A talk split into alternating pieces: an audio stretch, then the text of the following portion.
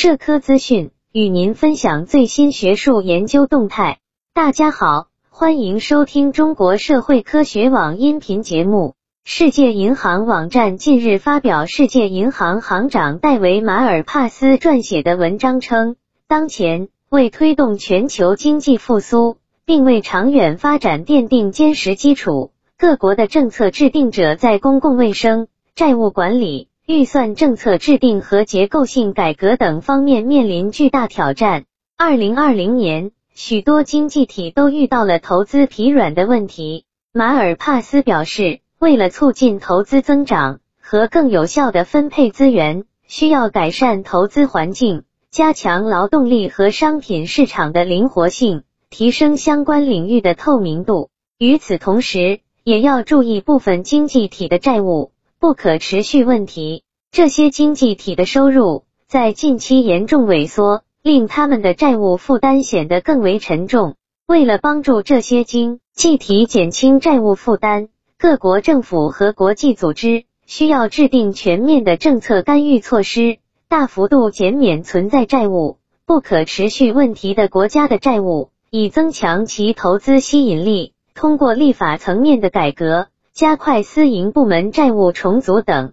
此外，根据不同国家的具体情况，确定执行有关政策措施时的优先顺序也非常重要。这将会影响到他们与债权国和国际金融机构的合作。新冠肺炎疫情期间，为了帮助企业获得流动资金，一些国家的政府放宽了贷款方面的限制，或采取了其他干预措施。试图利用这些措施实现一种平衡，即增加信贷可用性，并保持适当的监管标准，以降低金融风险。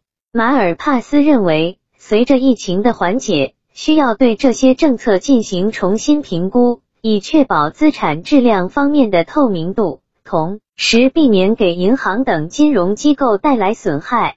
决策者还需要加强对贷款质量的监督评估。并制定预案以应对与私营机构债务水平上升相关的潜在挑战，为应对不良贷款的增加、加快破产速度和完善债务问题解决程序，将有助于避免资产陷入长时间的诉讼之中，让资金能够尽快被用于新用途。此外，在解决债务问题的过程中，增强透明度非常重要。这一方面可以成为。有关问责制度的重要组成部分。另一方面，可以使未来的投资或债务有助于生产力的发展、经济的复苏和贫困问题的解决。在马尔帕斯看来，不断加剧的气候和环境挑战增加了采取政策行动的紧迫性。